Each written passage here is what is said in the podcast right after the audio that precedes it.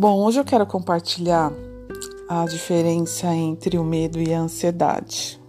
Por que, que essa diferença é importante, apesar da maioria das pessoas não saber que ela existe?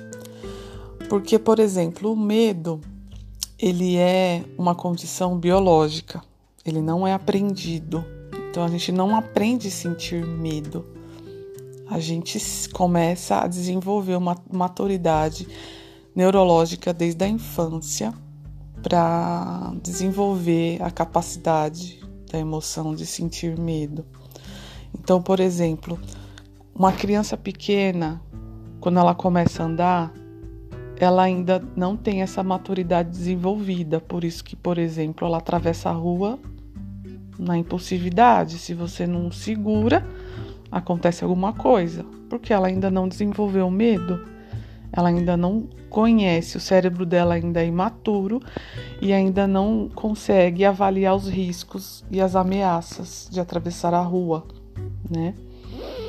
E com o tempo, ela vai começando a perceber essa ameaça e esse risco. Então vocês começam a notar que depois dos 3, 4 anos de idade, a criança ela já começa a ter medo das coisas. Então você pede para ela pular no seu colo, ela fala: ah, "Eu vou cair". Ela já começa a desenvolver, né, essa maturidade, ela já começa a identificar que existe um risco ali, né, e ela começa a recuar. Então é nesse momento que a maturidade neurológica começa a ser desenvolvida e ela começa a ter medo das coisas. E é importante a gente frisar que são é, nessas situações que a gente tem que tomar o maior cuidado para diferenciar o que é medo de ansiedade, né? Porque o medo ele é algo que busca segurança. Então, pelo fato dele ser algo biológico, é uma defesa do nosso cérebro para que a gente se sinta seguro, para que a gente fique seguro, né? A gente se proteja das ameaças do ambiente. Então, por isso que ele existe. Ele é protetivo, ele é benéfico, né? ele traz segurança. E o nosso cérebro começa a desenvolver e a reforçar né, o tempo todo essa necessidade de segurança. Então, a gente sempre vai buscar uma segurança.